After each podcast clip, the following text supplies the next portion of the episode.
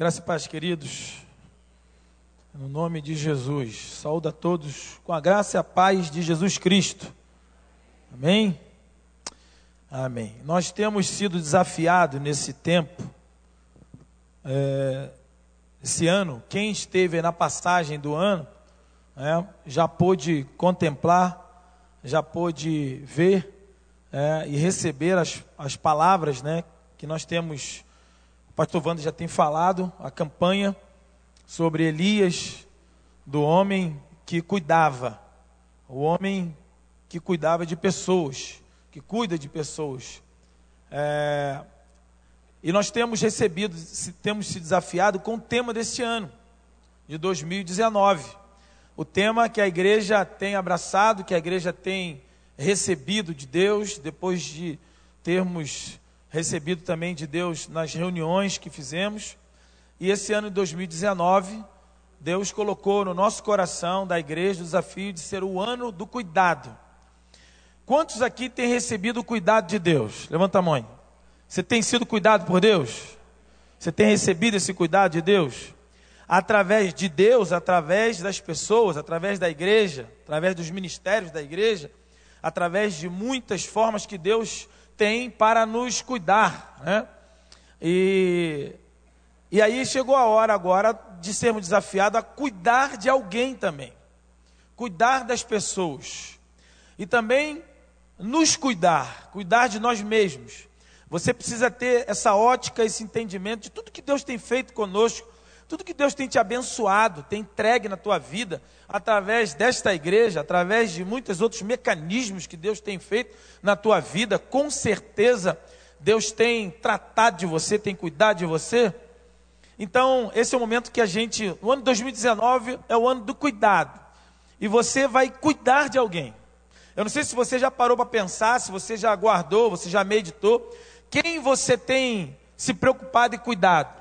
Você pode escolher, é o tempo que você vai, você tem aí, pelo menos no mês de janeiro, né? Primeiro mês para você meditar, para você escolher, para você pedir a Deus uma oportunidade para você cuidar de alguém. E assim como nós temos sido abençoados através de Elias, e eu quero te convidar, desafiar para que você esteja aqui domingo que vem. O pastor Wanda estará pregando de manhã e à noite, é, dando sequência, como já tem feito ah, no culto da virada e também no domingo 31, no domingo 30, melhor dizendo. Então, quero te convidar a você estar presente aí. Agora, abra a tua Bíblia aí, em, Lucas capítulo, em, em Atos capítulo 3, foi escrito aí por, por Lucas, o médico amado. Atos é conhecido também como o Evangelho do Espírito Santo. O livro de Atos, muita gente aí, tem algumas pessoas que colocaram o nome do filho de Atos, né? Se foi baseado lá nos Atos, Portos e Aramis, lá no, no, nos Três Mosqueteiros, até vai, né? Mas tem muita gente que bota o nome do livro, de, o seu filho de Atos, achando que é o nome de um personagem. Não é são os atos, as ações dos apóstolos. E é uma coisa curiosa, talvez tenho, serei repetitivo, mas vale a pena. O livro de Atos é um livro que não tem a palavra amém no final. Porque, é, assim como outras duas cartas, que também não tem, mas, ah, segundo os estudiosos, é muito claro que se perdeu o final dela. O livro de Atos não tem a palavra amém de uma forma proposital, não tem a palavra amém porque entende o Espírito Santo na mentalidade de Deus, na, na visão de Deus, do Espírito Santo em gerar ah, esse livro no coração de Lucas, o médico amado. O livro de Atos não tem a palavra amém no final porque simplesmente ele não terminou. O livro de Atos continua sendo escrito até hoje. O dia de hoje, 2019, o ano do cuidado, na Igreja Batista do Recreio, ele continua sendo escrito. Os apóstolos, não de uma forma oficial como esses aqui, mas dos discípulos, porque todos os apóstolos eram discípulos, mas nem todos os discípulos foram denominados apóstolos. Então todos nós somos discípulos. Tem discípulo de Jesus aí? Levanta a mão. Tem discípulo? Tem? Então diga glória a Deus. Então você é discípulo de Jesus. Se você é discípulo de Jesus, você cuida. Se você é discípulo de Jesus, você é movido pelo Espírito Santo de Deus. Se você é discípulo de Jesus, você está enquadrado no contexto de Atos. Então você continua escrevendo a história dos apóstolos, discípulos de Jesus, no recreio, é, na Barra, em Jacarepaguá, ah, em Guaratiba, nas Vargens, em qualquer lugar em Realengo, porque não dizer, um lugar abençoadíssimo, Realengo. Ah, ah, uma coisa mais nobre de Realengo foi que eu nasci em Realengo.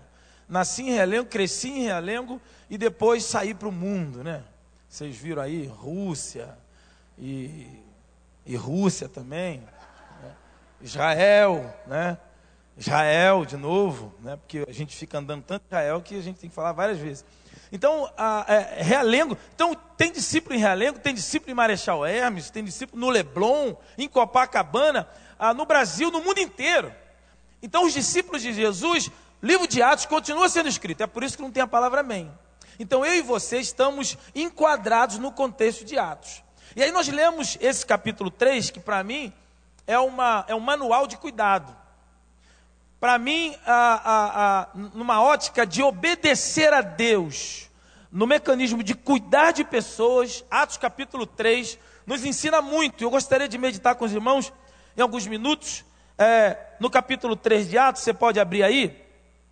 É, é a história de Pedro e João, que encontra-se com aquele paralítico na porta do templo, porta chamada Formosa. Diz assim: e Pedro e João subiam juntos ao templo, a hora da oração, a hora nona, que é para a gente hoje, três horas da tarde. Era trazido um varão, um homem, que desde o ventre de sua mãe era coxo, aleijado, paralítico os membros inferiores, o qual todos os dias punham a porta do templo, chamada Formosa, para pedir esmolas aos que entravam. Ele, vendo a Pedro e João, que iam entrando no templo, pediu que lhe dessem uma esmola. E Pedro, com João, fitando os olhos nele, disse: Olha para nós. E olhou para eles, e esperando receber deles alguma coisa. E disse Pedro: Não tenho prata nem ouro, mas o que tens te dou, em nome de Jesus Cristo, o Nazareno, levanta-te e anda. E tomando pela mão direita, o levantou, e logo os seus pés e artelhos se firmaram. E saltando ele pôs-se em pé, e andou, e entrou com eles no templo, e andando e saltando, louvando a Deus e todo o povo viu andar e louvar a Deus. Só até aí. Meus irmãos, essa aqui é um, para mim, é um, um espetáculo da do cuidado de Deus, da ação dos discípulos e de uma visão extraordinária que o Espírito Santo de Deus coloca no coração e na mente de Pedro e João. No olhar, no poder de diagnóstico que nós temos, no poder que o Espírito Santo, discernimento de Deus, nos dá, de poder enxergar além da visão, de poder, movido pelo Espírito de Deus, poder ver além da necessidade, além da pseudo-necessidade. Porque todos nós temos necessidades, nós nos separamos diante de pessoas, diante de circunstâncias reais de necessidade. Você anda na rua, você vê as necessidades. Você consegue é, contemplar as carências, as limitações, o caos, o erro, o equívoco, o medo, o trauma. E quando a gente olha, a gente anda na sociedade, a gente vê muitas carências, muitas pessoas, muitas limitações, muitas dificuldades, mas a grande questão é como o, o povo da, da saúde numa emergência, quem atender diante do caos? Então nós vivemos mediante diante de pessoas e nós vivemos a necessidade todos os dias, no sinal, no trânsito, no banco, no supermercado, em todos os lugares, pessoas pedindo, pessoas clamando, pessoas chorando. Eu não sei se você já viu andando na rua, você vê pessoas sentadas chorando. E algumas vezes eu passo, você precisa de alguma ajuda, você quer alguma coisa, e você vê que uma coisa banal, meras vezes, e você precisa ajudar. Então, no meio disso tudo, quando eu vejo Pedro e João se deparando de uma necessidade, mas porém, olhando a necessidade e vendo além da necessidade. E aqui eu gosto de pensar, nesse texto, sobre a visão que eles tiveram, do diagnóstico que eles tiveram. Muito nos ensina. E eles puderam ver além da paralisia, e eles puderam ajudar alguém que aparentemente entendia que a sua necessidade era uma, mas eles conseguiram diagnosticar, entender e ver que era outra. E aqui nós vemos uma paralisia além do corpo. Nós estamos, como disse, no, meio, no ano do cuidado. Vocês já devem ter visto na revista da igreja, se você não, você pode pegar na contracapa, tem lá os quatro subtemas dos quatro trimestres do ano, a cada três meses um subtema. E esse primeiro trimestre é o cuidado da saúde, do corpo. Nós teremos jogos de verão, teremos o congresso ah, ah, de, de, espiritualidade e, e, e, espiritualidade emocional, também do, do CCH, celebrando. Então esse terceiro trimestre, esse primeiro trimestre é o cuidado da saúde, saúde do corpo, da alma e do espírito. E aqui eu vejo saúde do corpo, da alma e do espírito. Mas eu vejo também a paralisia do corpo, da alma e do espírito. Quando esses homens viram esse, esse cidadão que era coxo, que era aleijado desde a sua, é, desde o nascimento. Ele foi gerado com uma anomalia. Ele foi gerado doente. Ele nasceu com uma carência, uma debilitação física, orgânica, biológica, anatômica, em que ele foi dado, chegou à luz, ele era coxo, ou seja, paralítico de membros inferiores. Ele não podia andar. Uma criança que nasceu com um problema anatômico nas suas pernas e desde pequenininho não podia andar. Ele não pôde correr com as outras crianças. Ele não pôde soltar pipa, jogar bola. Ele não pôde saltar, ele não pôde pular carniça. Quem aqui já pulou carniça aí? Quem aqui já pulou carniça? Fica com vergonha não, irmão. Somos de recreio, mas já pulamos carniça. Fala sério. E como é que detectava que era carniça? Irmão Silviano fez muito isso. Não? Marechal era, era devagar? Não tinha esse marechal? Então, você fazia uma linha, né? Pastor Wander já falou muito lá na Praça Seca, Fazia uma linha, em Marcos ela não sabia isso, fazia uma linha, e a gente detectava, iria ficar na carniça, quem saltasse uma distância menor. Tinha os esquemas lá no templo para poder escolher os líderes, né? E a gente escolhia, era no salto. Então, essa, esse menino, ele nunca fez isso. Ele nunca brincou. E ele vinha carregando, segundo o que aponta, possivelmente até os 40 anos. O próprio texto nos dá essa deixa mais à frente. Ele, com uma idade de maturidade, ele nunca andou ele sempre foi dependente de alguém para brincar. Ele sempre foi limitado para mover, ter as sensações, as realizações mais simples possíveis. E aqui diz que ele era carregado e punham no templo. Ok?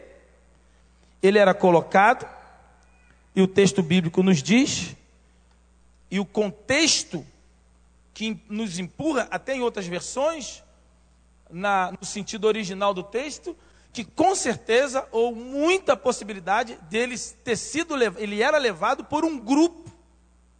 Algumas pessoas que o levavam para a porta do templo, para quê? Para se realizar. Qual era a realização? De pedir Ele tinha, não tinha vida, ele tinha subvida. Ele vivia subjugado e submetido à vida do outro. Ele comia quando alguém lhe dava alguma coisa. Havia um grupo que levava e colocava a porta do templo, porém não no templo. Havia um grupo que lhe ajudava, uma ajuda velada, limitada, superficial, pseudo ajuda. Um grupo que poderia lhe ajudar, mas não poderia ir mais um pouco, porque não tinha o que ele de fato precisaria. Alguns ainda caminham um pouco mais e chega a dizer que havia uma pequena quadrilha, um pequeno esquema de subversão de grana. Esse grupo que o levava para manter, é, alimentar essa carência, alimentar esse equívoco, essa subvida. Esse grupo também era mantido, isso tá, existe até hoje. Você vê no sinal uma senhora com uma criancinha, você pergunta: será que é filho dela? Ou será que ela aluga por 30 reais? Porque isso existe. Dentro da comunidade, a criança fica ali o dia inteiro. Às vezes você vê uma senhora negra com uma criança branquinha, às vezes vice-versa. Ah, mas o pai é branco. Há muito esquema de manter ajuda. Não, eu estou te ajudando, eu estou te ajudando. No processo de cuidado, a gente precisa detectar a real necessidade. A gente precisa entender como eu posso ser ajudado e como eu posso ajudar. Será que essa ajuda que eu estou propondo dar é real? É uma real ajuda? Ou estou mantendo alguém a alimentar uma subvida? Ou eu estou só de, de, com descargo de consciência, dando um real na brechinha do vidro para que ele me deixe em paz? Ou eu estou dizendo que vou orar só para que ele não me peça mais oração? Ou eu finjo que ouço, ou eu finjo que ajudo, mas na verdade a gente precisa ter olhos além do real, além do prático, ter olhos da realidade que vai além do que só nossos olhos veem no primeiro plano. Esse homem está à porta do templo, esse homem é um mendigo, ele é um mendigo do físico, ele é um mendigo emocional, porque ele, como judeu, ele não pode entrar no templo.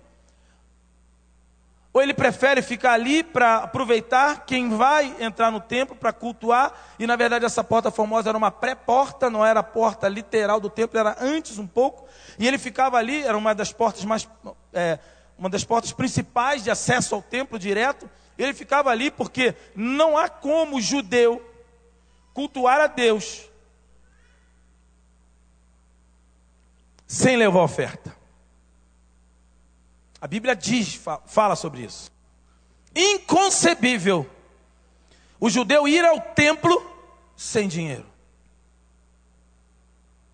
Então Pedro e João tinham dinheiro, ok? Sim ou não? Tinha dinheiro. Mas eles mentiram, porque eles disseram que não tem ouro nem prata. Pedro não, e João não estão falando do níquel, da oferta, da entrega, do metal, da moeda corrente, que é o que ele queria, uma moedinha. Aí, chefia, tem uma moedinha aí? Aí você diz: não, cheio de moedinha ali perto da marcha. Aqui eu sei que não tem ninguém assim, mas eu estou falando, de repente tem alguém lá fora, né? Tem um outro local. Mas a grande questão é: Será que esta moeda é a real ajuda que ele precisa? Pedro João disse que não, eu não tenho. Talvez a nossa resposta, eu me incluo em algumas vezes, eu me pego. Não, não tenho. Eu não tenho porque eu já entendi que não adianta te dar moeda, porque eu não vou te ajudar assim. E como aconteceu comigo uma certa ocasião, e aí dali Dali daquele dia em diante eu tomei uma decisão que eu não iria mais dar dinheiro assim de qualquer jeito. Hoje eu tenho um critériozinho, tenho um critério. Quando eu posso, às vezes, se eu vou e eu diagnóstico a real situação. Mas uma vez eu estava lá em Bangu, outro lugar abençoado. Faz um pouquinho de calor, mas você fica na porta do, da loja assim, aí tem aquele ar-condicionado, você consegue andar ali em Bangu. E um menino chegou, ávido, correndo, tio, tio, me dá uma moeda que eu estou com fome. Eu falei, você está com fome? Dei, aí dei lá um, dinheirinho para ele, ele saiu, eu fui olhando e ele deu maior azar, que ele foi na mesma direção que eu estava indo. Ele saiu ali, entrou numa casa naquela época de flipper, né? De jogos. Peguei, peguei, tem mais uma, me dá mais uma fecha aí, me dá mais uma fecha aí. Eu falei, ah, rapaz.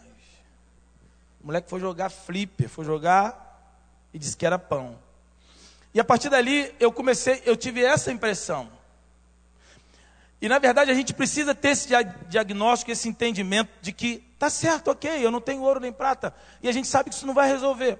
A questão é: qual é a real necessidade dele? Eu não tenho ouro nem prata, eles disseram. Mas, diga comigo, mas, o que tenho, isso te dou. Em nome de Jesus Cristo, o Nazareno, ele foi específico, foi profético, foi exclusivo e foi, claro, contundente. Em nome de Jesus Cristo, o Nazareno, te digo: levanta-te. Mas eles proclamaram porque eles tinham certeza que tinham aquilo. A grande questão é: você tem, você não tem ouro nem prata. E se tiver aquelas moedinhas perto da marcha, você sabe que não resolve o problema dele, ok? A questão é o que você pode fazer além das moedas. O que eu tenho condição, esse é um diagnóstico que eu e você tem que fazer. O que que eu tenho que eu posso fazer em prol dele? Porque eu já detectei que o problema não é no corpo. O problema, a questão, as questões não são as moedas. Mas o que eu posso fazer? A questão é o que eu posso fazer para mudar a realidade daquele que está diante de mim.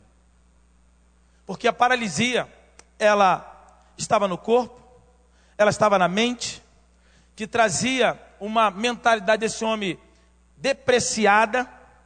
Ele com certeza não tinha uma visão da sua autoimagem.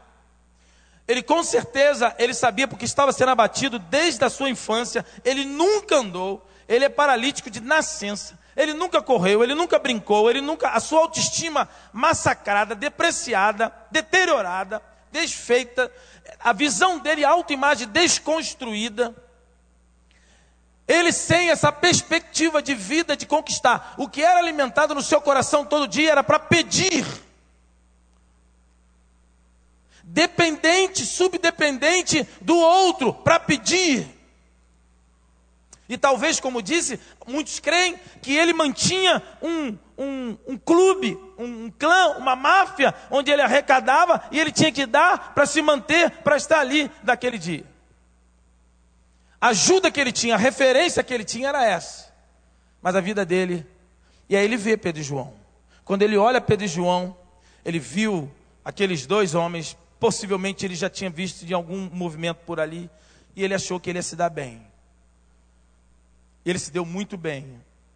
Mas Pedro e João conseguiu ver a, necess... a real necessidade dele, que não era a questão física, não era o dinheiro, mas era algo muito maior que é o, a libertação no nome de Jesus.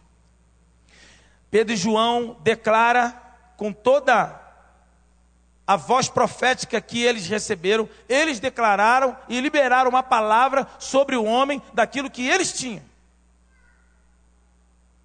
A grande questão é: o que você tem? O que eu tenho? E eu quero dizer para você uma coisa: o que você tem? Você tem em potencial o mesmo que João e Pedro tinham. Amém, igreja? Você pode dizer amém? Diga glória a Deus. Não há nenhuma diferença. Em potencial, o mesmo Espírito que gerou Pedro e João pode gerar em você. A questão é que eles dão uma, usam uma expressão que para mim é fantástica. Eles chegaram, ele, o, diz o texto que o homem viu Pedro e João. E Pedro e João, chegando perto, vendo o homem, eles se aproximaram. E quando se aproximaram, o homem fez com que iria pedir alguma coisa, esperava, porque isso era alimentado no seu coração há 40 anos. Esperava receber alguma coisa de alguém. Por quê? Porque eu sou pobrinho, porque eu sou depressivo, porque eu sou ninguém, eu sou um aleijado, eu não tenho as minhas pernas, eu não tenho as minhas funções biomecânicas de membros inferiores. Eu nunca joguei bola de gude, eu nunca corri, nunca soltei, nunca soltei pipa. Eu sou um coitadinho. Olhe para mim, me dê algo. O que acontece é que eu vejo isso às vezes, muitas vezes, infelizmente. Existe alguma espécie de paralíticos espirituais entre nós. Paralíticos ministeriais. Paralíticos de dons. Pessoas que têm o potencial do Espírito Santo de Deus podem ir além, mas não vão, porque estão acostumados a viver na dependência do que os outros lhe dão. De que os outros orem por você, do que os outros cuidem de você. Alguém chega na igreja e diz: Eu fiquei tanto tempo doente, ninguém me visitou. E quando você estava bem, você estava bom, quem você visitou? Ninguém. Mas parece que eu vejo entre nós paralíticos espirituais, paralíticos dependentes, ministeriais, de dons, onde Deus pode te capacitar através de dons, de visão, de revelação, de palavra de Deus. Mas parece que, como aquele homem, muita gente está à porta da bênção. À porta da bênção e não entram na bênção.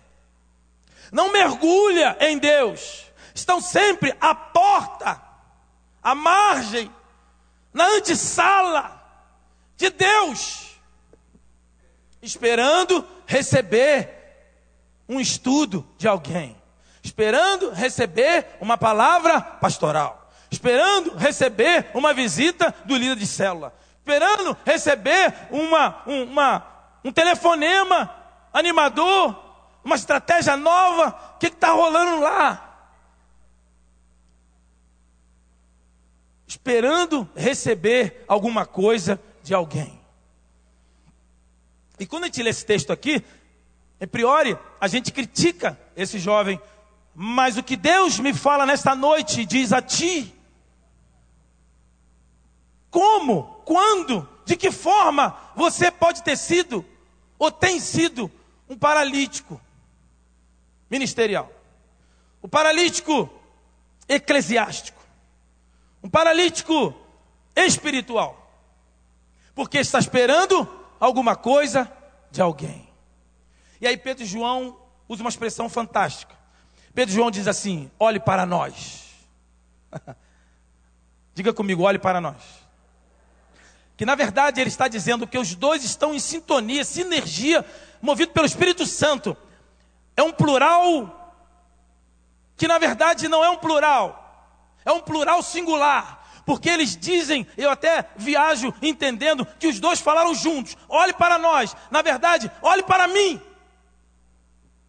Você já deve ter visto alguém dizer no trabalho, na repartição, na escola: não olhe para mim, não, que eu sou imperfeito. Olhe para quem? Quem que fala isso? Olhe para quem? Olhe para Deus. Não olha para mim, não. Não é isso? Só que Pedro e João disseram o seguinte: o homem de Deus, a mulher de Deus, aquele que sabe o que tem, ele não diz, olha para Deus. E Paulo disse isso. Sede meus imitadores, como eu sou de quem? De Cristo. E Paulo não está dizendo, e a ideia de Pedro e João não é dizendo de, de réplica é, perfeita. Pedro e João não está dizendo, olhe para mim porque eu sou perfeito. Olhe para nós porque nós temos poder. Olhe para nós, porque ele vai retificar, ele vai confirmar isso aqui. No versículo 13.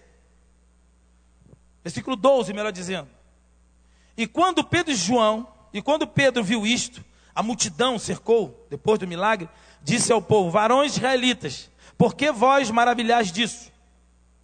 Ou por que olhais para nós?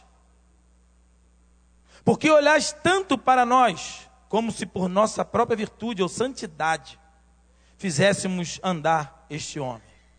O que Pedro e João está dizendo aqui, definitivamente, eles não estão dizendo que nós somos perfeitos. Olhe para nós que nós somos perfeitos. Olhe para nós que nós somos autênticos. Olhe para nós que nós temos poder. Não. Ele está dizendo, olhe para mim. Olha meu nariz. Dois olhos, dois narizes, duas orelhas, um nariz, uma boca. Olhe para mim. Eu sou ser humano igual a você. Mas sabe qual é a diferença? É que o que eu tenho, eu te dou. Aleluia. Amém? Você ser humano, tem ser humano aí? Quem é ser humano aí? Tem? Tem alguns seres humanos. Os outros estão cansados, né? Com certeza. Não vou nem levantar a mão. Você ser humano. A diferença tua e talvez de outro é que o que você tem, você pode dar. Porque na verdade eu só tenho o que eu posso dar. Se eu digo que tenho esse óculos e não posso doar esse óculos, eu não tenho. Esse óculos é que me tem. Se você tem algo de Deus e pode dar, você tem de Deus. Mas se você tem e não pode doar, você é escravo do seu dom. Você é escravo da metodologia. Você é escravo da liturgia. Você é escravo do, do dogma. Você é escravo do rito, da liturgia. Mas se você tem de Deus, você pode dar e doar o que tem de Deus. Basta você assumir a referência que você é. Olhe para mim, sou imperfeito como você, sou humano como você, mas o que tenho eu posso te doar. Você pode ser perfeito em Cristo, como eu sou nele, não em mim. Então, em nome de Jesus, caminha. Em nome de Jesus, levanta e lê a palavra. Em nome de Jesus, levanta e ore por alguém. Em nome de Jesus, levanta e adore ao Senhor. Em nome de Jesus, levanta e profetiza. Você pode ser canal de bênção. E diz, o, diz a Bíblia que ele levantou. O homem levantou. Aqui o cuidado nos revela a real necessidade, que não é do físico nem da matéria, mas é da essência, a essência da alma, a essência do espírito. Esse homem é renovado. O cuidado nos apresenta a real referência, ore para mim. O cuidado de Deus gera em mim uma preocupação de que o outro me veja como sendo igual, porém diferente pelo Espírito Santo. O cuidado nos dá o cuidado de fazer questão de mostrar que eu sou igual a você, enquanto ser humano, enquanto frágil, enquanto limitado, enquanto passageiro, superficial. Porém, olhe para mim, eu sou tudo isso como você é. Porém, o que eu tenho, eu posso te dar. É possível. Diga comigo, igreja, é possível. Ser humano e receber de Deus. Esse homem recebeu e ele entregou. E diz o texto que eles, fitando os olhos nele, falaram com ele, pegou pela mão e disse: Em nome de Jesus, levanta e anda. E ele pegou o homem pela mão direita. O homem levantou. Versículo 7.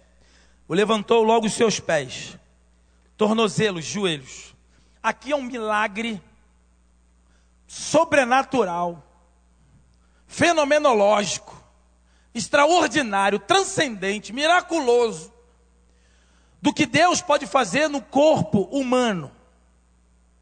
Esse homem era paralítico de nascença. Ele tinha as suas complexidades e obstruções visíveis. Você já deve ter visto alguém. As suas estruturas óssea, muscular, de tendões, de articulações, todas elas comprometidas. Esse homem nunca andou.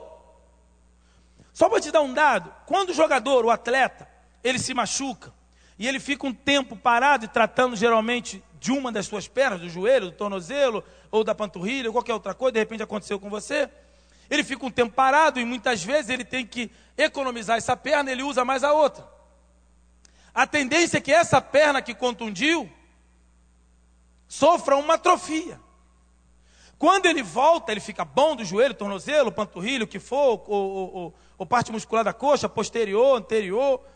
Quando ele fica bom, já, já existe ali, diagnosticado e visível, medido, uma atrofia. Ele não pode voltar a atuar de forma competitiva direta. Ele tem que ficar no mínimo três meses com no mínimo três aplicações de fisioterapia, de, de treinamento por semana, no mínimo. Se ele intensificar o número de vezes, ele diminui o tempo. E é o que acontece no futebol de alto rendimento, no esporte de alto rendimento. Então ele tem que ficar ali, se for nessa média, uns três meses. Para que ele possa igualar, nivelar e ele possa andar. Ele possa fazer toda a movimentação dele. Só que nesse caso, esse homem não estava voltando. Esse homem nunca foi. Ele nunca teve. Diz a Bíblia que ele ficou em pé. Impossível ficar em pé. Não consegue. Quem é da área médica aqui, ou na área de fisioterapia, ou quem trabalha nesta área, sabe. Impossível ele ficar em pé. Mas Deus faz possível. Deus botou ele em pé, tornozelos e joelhos.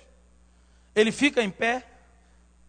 Pelo, são vários sistemas, não só o físico, mas a questão é, é, respiratória também. Uma pessoa como essa, ficar em pé e fazer um esforço, ele pode, num processo de respiração que ele não tinha, ele pode desmaiar na hora. Mas ele fica em pé. Mas ele não fica só em pé. Ele começa a caminhar. Ele começa a andar, diz a Bíblia. É um outro milagre da musculatura, do tônus muscular. O que acontece é o seguinte: que Deus libera ali o líquido sinovial que vai lubrica, lubrifica todo o sistema de, de joelho, tornozelos, articulações, ele faz inflar, ou seja, crescer tônus muscular, panturrilha, da, da coxa, de todo o movimento da perna. Ele bota o homem em pé, ele pode agora caminhar mais, ele não só caminha. A Bíblia diz o quê? Que ele faz o quê, irmãos? Ele salta. O salto é muito mais precioso, muito mais importante, muito mais difícil para alguém fazer, força ainda mais. Impossível desse homem fazer tudo isso em questões de segundos ou minutos. Mas ele faz. A Bíblia diz que ele entra, ele anda, ele fica em pé, os seus tornozelos e joelhos ficam eretos, ficam é, é, firmados, alinhados, ele fica em pé, ele anda, ele corre, ele salta, ele pula, ele dá glória a Deus.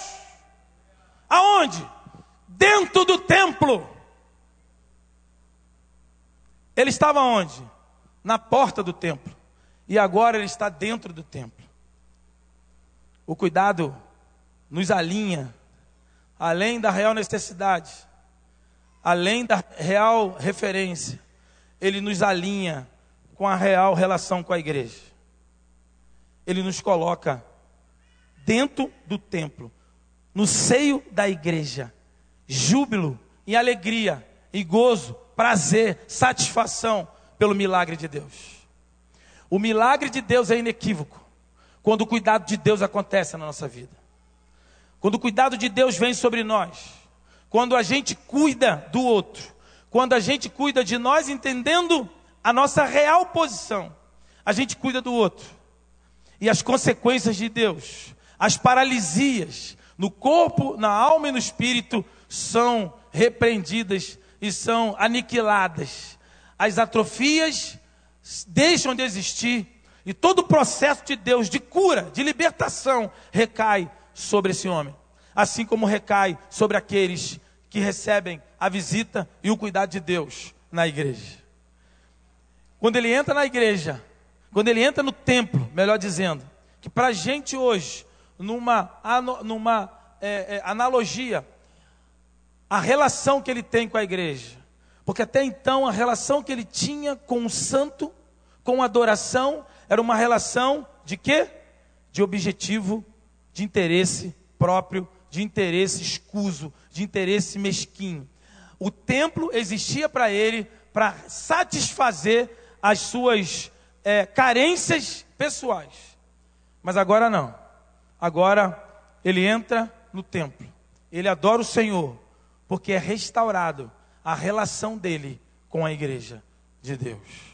Amém? Feche teus olhos, eu quero orar contigo. Quero orar com você. Vamos ficar de pé?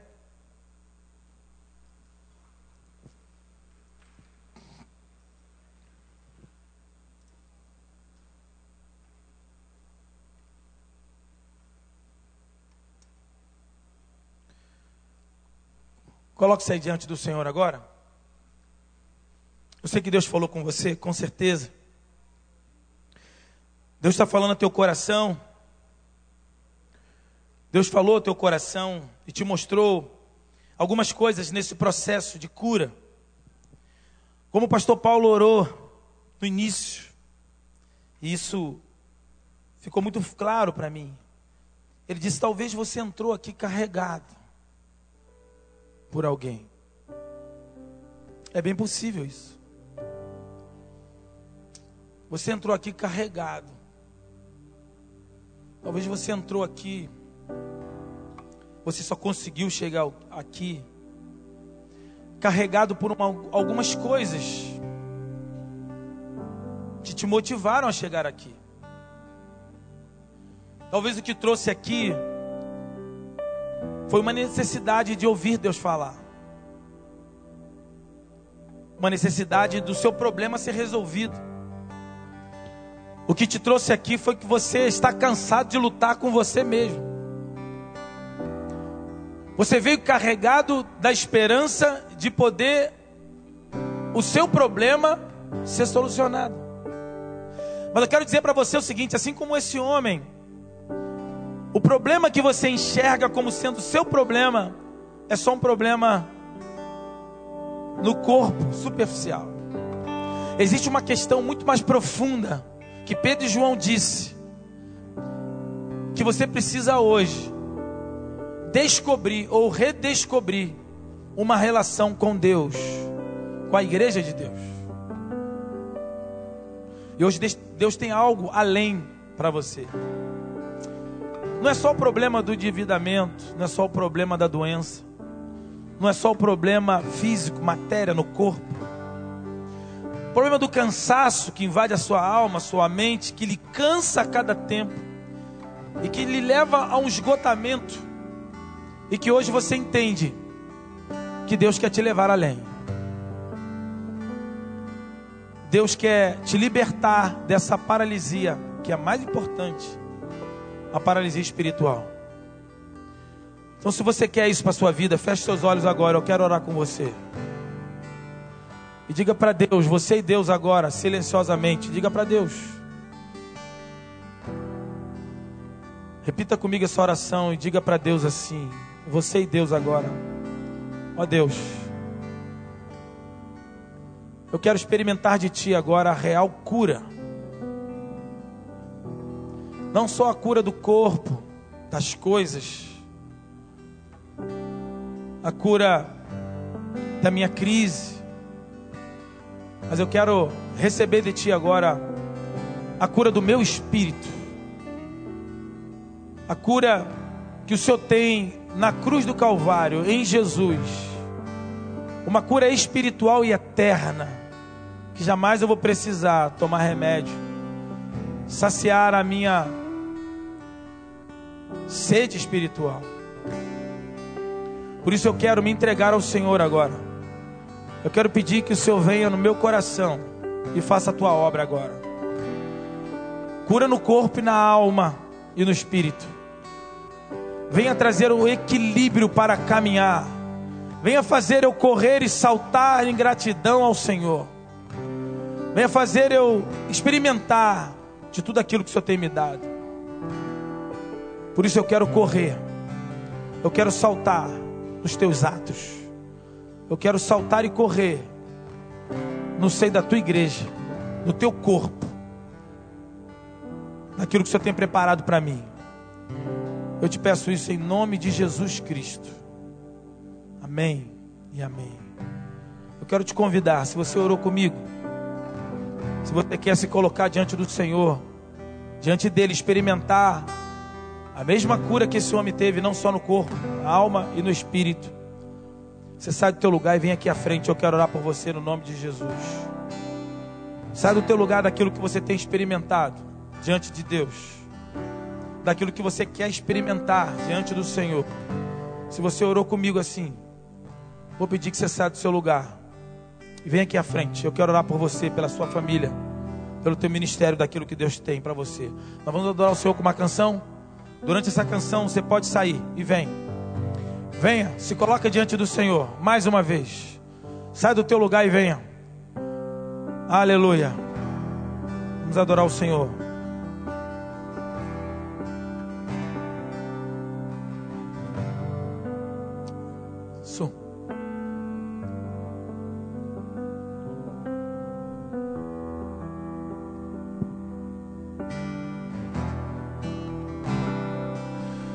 Me escutas quando clamo.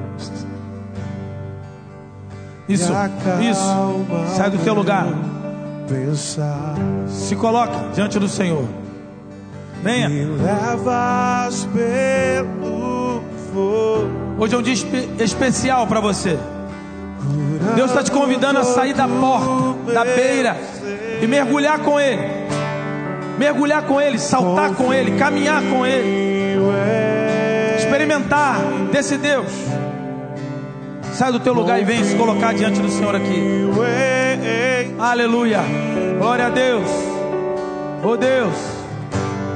Creio que tu és a cura. Creio és tudo para mim. Aleluia. Eu creio que tu és a vida. Adora o Senhor. Creio que Aleluia. Diga a Ele.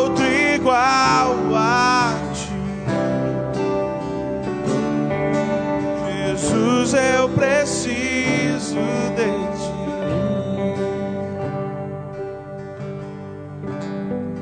Vamos orar. Pai, no nome de Jesus. Coloca essas vidas aqui no teu altar, diante de ti. Pessoas que vieram na tua presença agora. Tu conhece cada uma delas aqui. Tu conhece cada vida. Pedimos agora a Deus, tu conhece cada necessidade, cada limitação, cada bloqueio. Ô Pai, cada frustração, cada trauma, cada anseio em cada coração aqui, as necessidades biológicas, físicas, orgânicas, na alma, no espírito. Ô Deus, venha fazer a tua obra nessa hora, nessas vidas aqui, no nome de Jesus. Que o Senhor venha visitar aqui, como tu fizeste através de Pedro e João, alcançando aquele homem que durante muitos anos estava à beira da bênção, mas num dia ele entendeu e mergulhou, entrou diante de ti e recebeu a tua visitação. O milagre que todos viram. Ó Pai, libera o teu milagre sobre essas vidas aqui. Peço que o Senhor venha visitar cada pessoa, cada família, cada ministério, cada dificuldade agora. O Senhor venha agir de maneira sobrenatural. Estenda a tua mão poderosa sobre essas vidas aqui. Haja de maneira extraordinária. Faça o teu milagre nessas vidas. Venham, Pai, consertar vidas aqui diante do Senhor.